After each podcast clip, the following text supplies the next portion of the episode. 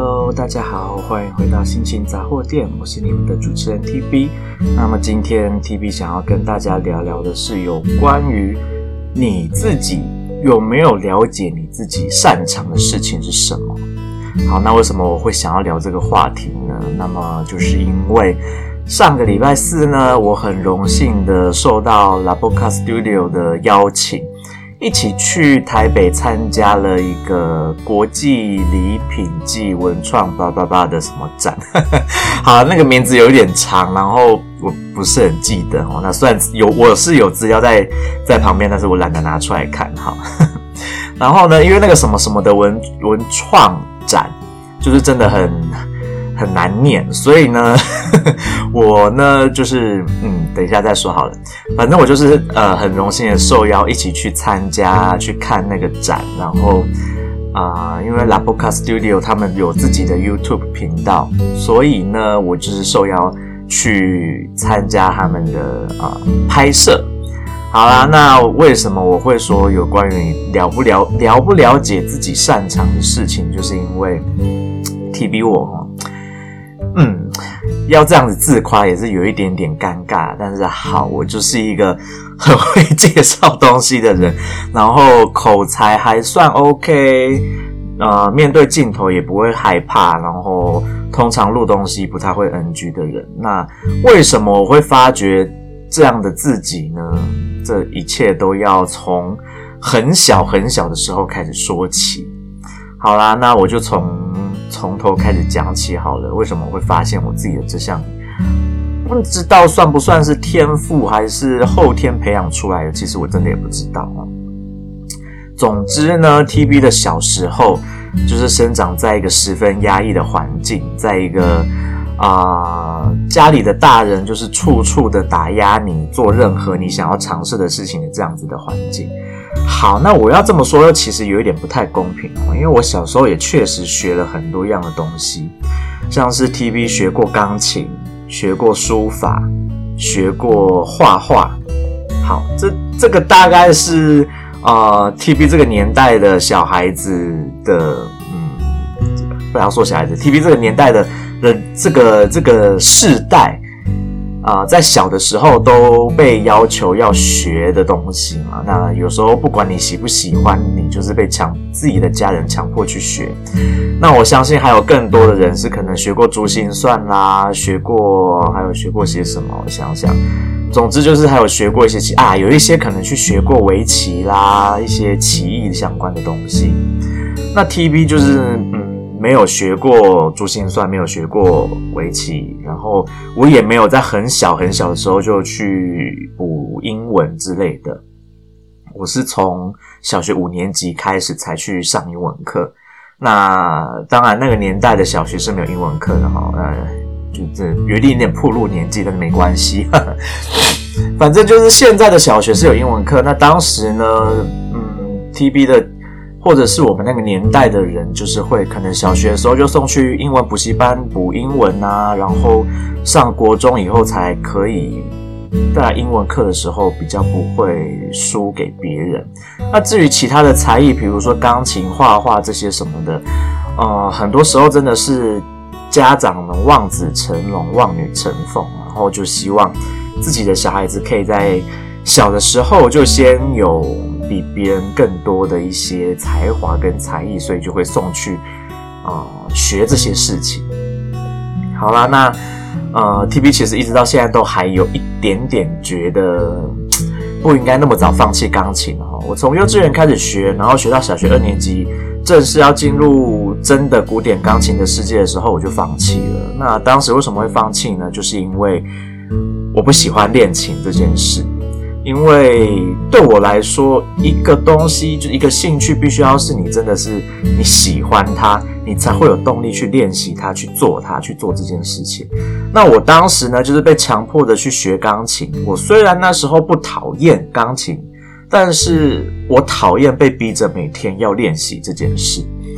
所以到后来，我就借口说：“哦，我觉得学校功课太多，我没有时间每天都练琴。”所以我就放弃练琴这件事。那可能也刚好家里面的经济状况开始渐渐有一点点不能负荷，所以就也顺理成章就没有让我继续学钢琴了。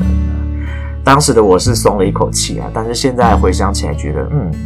不应该那么早放弃的。可能至少学个到现在还是会弹，然后五线谱看得懂，两只手都还可以弹钢琴的程度，总是能能移情一下嘛，对不对？结果就来不及了，好不好？没关系。那我是也没后悔啊，只是觉得有点可惜。那至于画画呢？呃，大家都知道，TB 是一个完全没有画画天分的人，就算是学过画画，我也一样是画的就是丑不拉几嘛。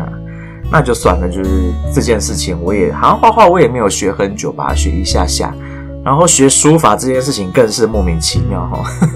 当时会被迫去学书法，完全就是因为我家的老爸字写得非常非常的漂亮，无论是书法字或者是手写字，都写得非常的漂亮。然后呢，很不幸的，家里面，嗯，整个家三个小孩子，就是只有我二姐字写的好看啊，我跟我大姐字都是属于偏不好看，那我呢就可以说到偏丑这样子，好不好？所以就我家老爸就是有送我去学书法，那我当时呢就是一点都不爱书法这件事，学校的书法课位都是随便蒙混过关，然后后来还特地。被送去学了书法，我也是写的一手美妙的丑字，好不好？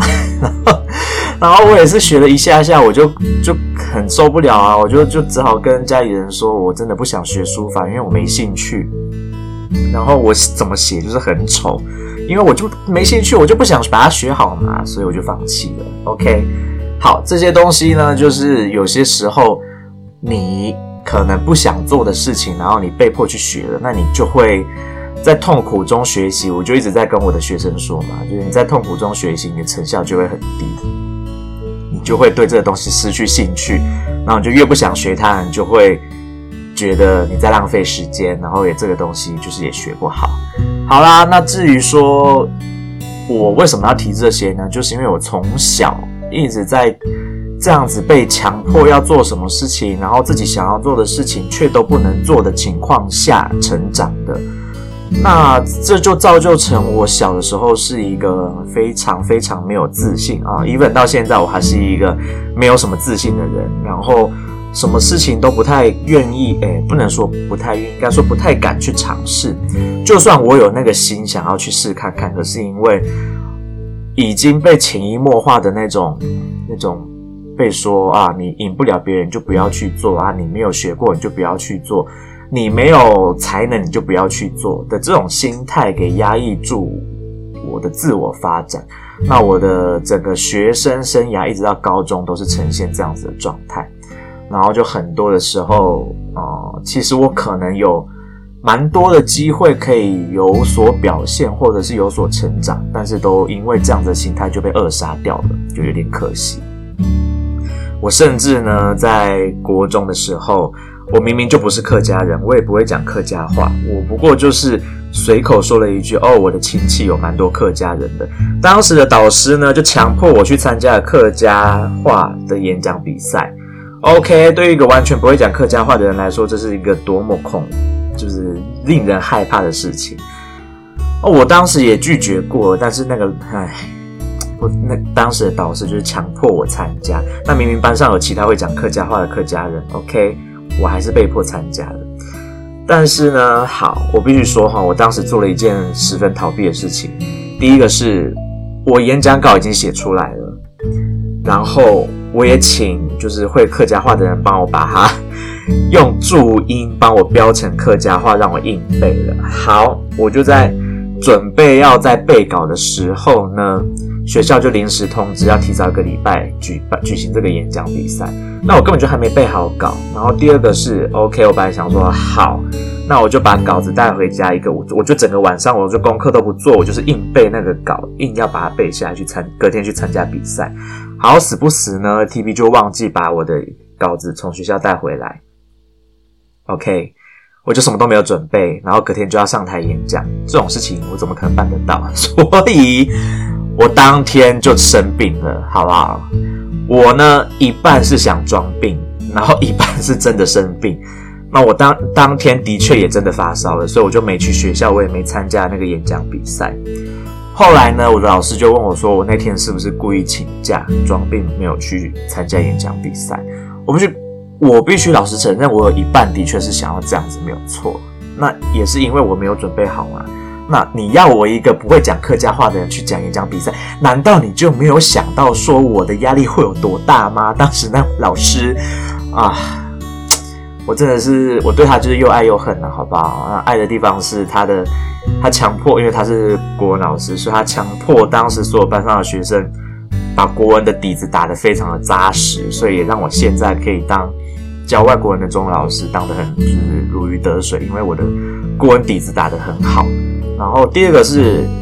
我讨厌他的原因是他就是常常会做一些让学生讨厌的事情。那那是哪些事情就也不用多讲，因为毕竟我以前我前几集的节目，早期的节目已经提过很多次了。那他他对我的确是也是又爱又恨的，好不好？他其实蛮喜欢我这个学生的，然后因为我成绩也顾得还不错，然后品性上我也不算是坏学生，只是偶尔会作怪，不太爱念书而已，所以他对我也是又爱又恨。好，反正 anyway，我当时呢就逃避了这个课课语演讲的这件事情，然后呢上到高中以后呢，又好死不死的莫名其妙。我真的不晓得哈，有的时候当老师的人，真的是应该好好想一下你们自己在做事情的时候是怎么处理的哈。我没有要怪这所有老师，我只是刚好遇到的老师都有一点点这样子的倾向。好，那当时高中呢，就是有有两个比，诶，不能说两个，有几种比赛哟，呃，也是作文比赛，好不好？英文跟国文的作文比赛。然后还有英文跟国文的演讲比赛，然后还有台语的演讲比赛。OK，好，那我先说这三种演讲比赛呢，国语、台语啊、英文，然后好像好像还有对，好像还有客语的演讲比赛。好，Anyway，这四种演讲比赛呢，全部都是即席演讲，也就是说呢，你必须到现场抽了题目，你只有二十到二十分钟时间准备你要讲的稿子。也就是说，你要当场即兴发挥，然后就要上台演讲了。那这种东西呢，第一个，呃，英文演讲比赛，你势必得先从班上选，可能先选择一些英文比较好的同学去做筛选，然后再派比较好的、比较厉害的学生去做演讲比赛。那当然。国语的还有台语的演讲比赛都应该要用这种方式去做处理嘛？OK，那那个时候的导师呢，就是无论是教教英文的吉恩老师，或者是教中文的中文老师呢，就是不知道为什么啊、都没有做这件事情。然后最后呢，就怎么决定呢？OK，就用抽签的。然后 TB 当时就是一个英文十分破烂，就是虽然曾经补过英文，但是毕竟。我补英文只补了两年嘛，然后国中的时候也没有好好学，所以一上高中呢，我英文程度就完全衔接不上，我英文就是烂透顶。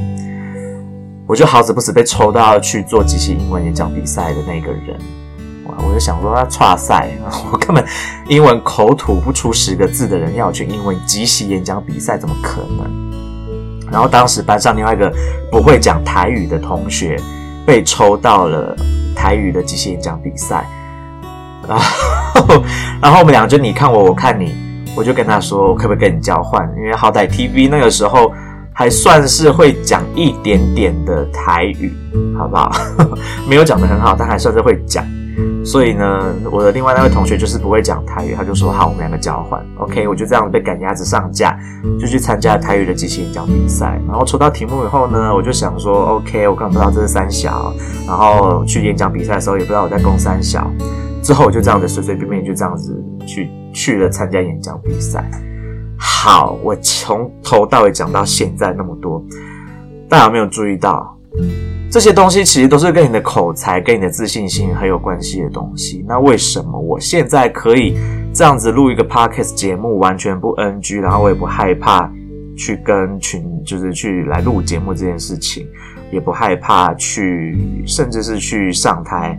无论是要演讲啦，或者是要比如说讲解一些东西给别人知道，我都我已经完全没有在害怕这些事情。那是从什么时候开始？基本上呢，我必须要说是要从大学的时候开始的。那为什么会造成我这样的个性？也不得不说啦，这的这些东西，有些你自己不知道不会的技能技巧哦，有时候真的是在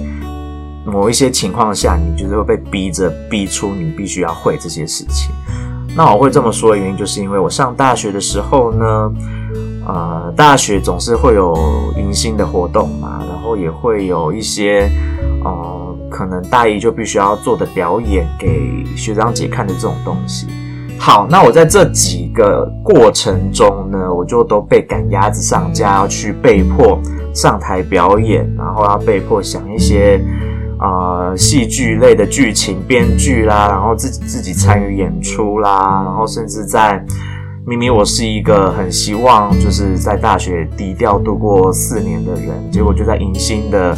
呃宿营活动里面被迫被拱出来，在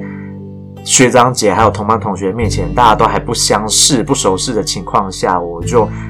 大庭广众之下唱了《舞女》这一首歌，好，好不好？这这是启蒙的一个，好不好？启蒙我这个厚脸皮的一个开始。那自自从在大家面前唱了《舞女》这首歌之后，我就渐渐的开始被迫要去做一，无论是当主持人啦，或者是想一些活动，甚至表演这些事情，我都被迫要去做，一直到后来变成我愿意去做这些事，因为我发现。后来开始发现他的乐趣的所在，好不好？演戏跟编剧的乐趣的所在。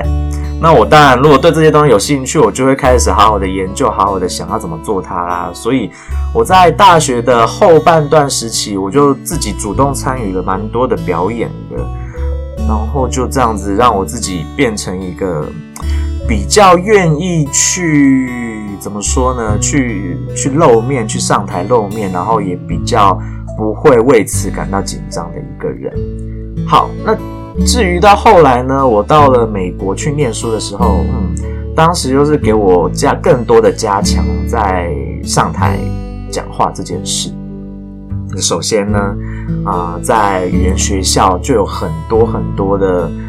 时候，你必须要会站起来，在台上去回答问题，或者是去讲你的一些心得什么的。因为这个对于国外啊、美国啊，先先不说国外好，就以美国来说好了，他们的学生生活就的确就是这样子，常常会需要去上台报告。大家有看过美剧或电影就会知道，他们从小开始就会有很多时候是要自己做作品，然后把作品拿到学校到台上。去分享自己的作品，讲解自己的作品，去给大家听，去给大家了解。那我在美国语言学校的时候，就也是有很多这样子的时刻，甚至还有一堂课专门是在教你怎么演讲跟报告的课。那那堂课呢，说实在，对我来说实在是以前的我没有想象过，我会在那堂课如此的，就是轻松愉快的度过。因为我就说了，我从小就是在一个很压抑环境下长大，一直到大学我离开家里，然后在大学的时候被逼出了这样子的一个 一个自己不知道的的兴趣跟天赋哈。那我就是就是在美国的时候，无论是语言学校啦，或者甚至是念研究所的时候，所有要上台报告的情况下，那我我就是一个很好很有趣的人。我在报告之前，我都会紧张到就是很想吐，然后就是身体会很不舒服。可是当我一站上台上，我就是整个台风很稳健，我也不会觉得说哦讲错有什么关系，或者是我的英文可能文法讲的不对啦，用的字不对什么，我就一上台我就把这些东西全部忘记了，我就是台风很稳健的把我要讲的东西讲得很精彩这样。所以在当时啊、呃，以一个国际学生来说，我还我还算是表现得不错，然后甚至很多的美国学生也对于我的表现的给我很大的称赞哈，然后也也觉得很欣赏我。那也是因为这个样子，才会给我更多的鼓励跟一些动力和信心，让我觉得诶，其实上台去讲话或在公众面前讲话啦，或是面对镜头什么这些东西，好像。就是就像是我喜欢表演一样，我觉得好像没有什么可怕的，只要你都做好准备了，你就没有什么好害怕的。好，那就再回到我礼拜四受邀去参加那个展呃展览，然后要介绍一些有趣的新奇的产品这件事情。好，那因为呢，Labuka Studio 就当然就是我现在也一起在工作的伙伴的工作室嘛，舞蹈工作室嘛，所以我被受邀去的时候，也是因为我的舞蹈老师知道我在做 Podcast 节目，然后也知道说啊、我的口才还算不错，然后也有一些蛮不错的想法，所以就想要找 TB 一起去做合，一起去合作拍片。OK，那当天呢，我也的确就是好险，我也有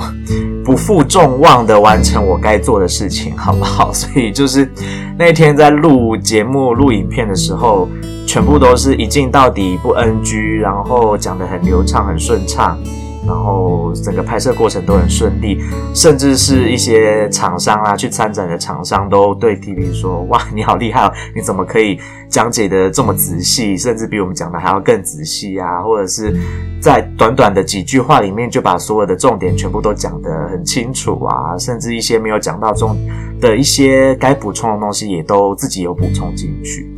那我只能说，因为。首先呢，就是有某几项那天要介绍的东西是第一个，我自己有，好不好？里面当天的确有一个东西是我自己已经买过的，所以我对它的理解程度当然就很深。那要讲解这个东西，我当然没问题。那至于其他的东西呢，我我想就是真的是被自己自己被生活中给训练出来的，就是。别人讲解过一次，我就能够理解，然后我就能够记下重点。那要我再重复一次，或者是要再讲解给别人听的时候，对我来说就是蛮简单、蛮轻而易举的事情。所以这样子要再把商品再做一次自己的归纳整理后再讲解出来，这件事情对 TB 来说没有很困难。那当然，另外一个对于其他人来说比较可怕的地方，就是面对镜头这件事。那当天是因为是录影嘛，所以就嗯，其实你如果讲不好 NG 了，就重录就好。只是 T 对 TB 来说，我觉得我我可以一次做好的事情，我就不想要不想要麻烦别人，然后造成说哦别人的时间被我浪费掉啦，或者是因为我的表现不好，然后就必须要一直重新录。那当然，我是在没有压力的情况下去完成这些事情的，因为如同我前面说的，我渐渐的发现，在镜头前面表现自己，或者是像现在这样子，我虽然没有露脸，但是我靠着声音在做表演，表现自己这件事情，我渐渐的感受到乐趣，那也变成开始变成我擅长的事情。然后它其实它这个东西是。我觉得还是有一点点是需要靠天赋，不不是完全靠后天培养的出来，你就能够这么有自信，然后这么快的就能够把这件事情做得上手。那我想必可能我自己在某方面是有这样子的天赋，只是一直以来都被埋没、被隐藏，一直到一些某一些契机，才终于把这些东西给点开，让我发现哦，原来我有这样子的天赋，有这样子的天分。那也是我的前公司让我知道，我一直有说过嘛，我前公司把我逼出教学的这一块，这块天赋嘛，我到现在我还是很热爱教学这件事。那至于说其他的东西，很多也是在不知不觉中我自己去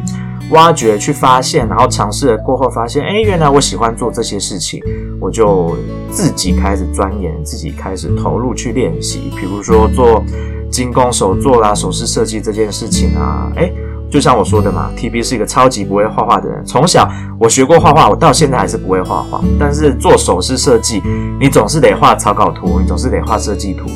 那 TB 的设计图永远就是像幼稚园生画出来的。但是至少我可以把我的概念用图表现出来，虽然画的不太好看。那我的老师说，没关系，你的图虽然没有画的。很精美，但是至少所有的概念都还看得出来。那只要有概念出得来，那东西就一定做得出来。那尤其是我是脑子里面有有成像，我只是画不出来。那对于这一点，我就是真的没有办法。但是，嗯，我也 我我很努力了，好不好？那另外一点呢，就是有关于音乐这一块。那我一直以来呢，就是 TB 一直以来都很喜欢听各式各样不同类型的音乐，除了某一个类型，那我就为了不要就是让那个类型音乐的爱好者对 TB 有点偏见，我就不说是什么音乐类型了。好，总之呢，我就是很也很爱听音乐，也听很多种不同类型的音乐，所以我就开始也觉得，哎，音乐这个东西蛮好玩的，又。因缘际会下，在 La Boca Studio 的很多活动中，去看到了很多 DJ 的表演，DJ 播放音乐的情景跟表演的舞台，然后我就觉得说，嗯，我是不是也可以来试试看这件事情呢？如果如我这么的喜欢音乐，也听了，也喜呃也喜欢各种不一样的音乐。那我是不是也可以尝试做看这样的事情？所以啦，我就也就是砸下了一笔钱，投资投资自己，后想要做一些跟 DJ 相关的课，不能说课程，就是 DJ 相关的事情。因为我没有正式的报名课程，我就是先自己研究，然后再透过我的老师，就是亲爱的 Michael 帮，就是帮助我，然后还有我的舞蹈老师 Jenna 帮我。培养出更多的对音乐的，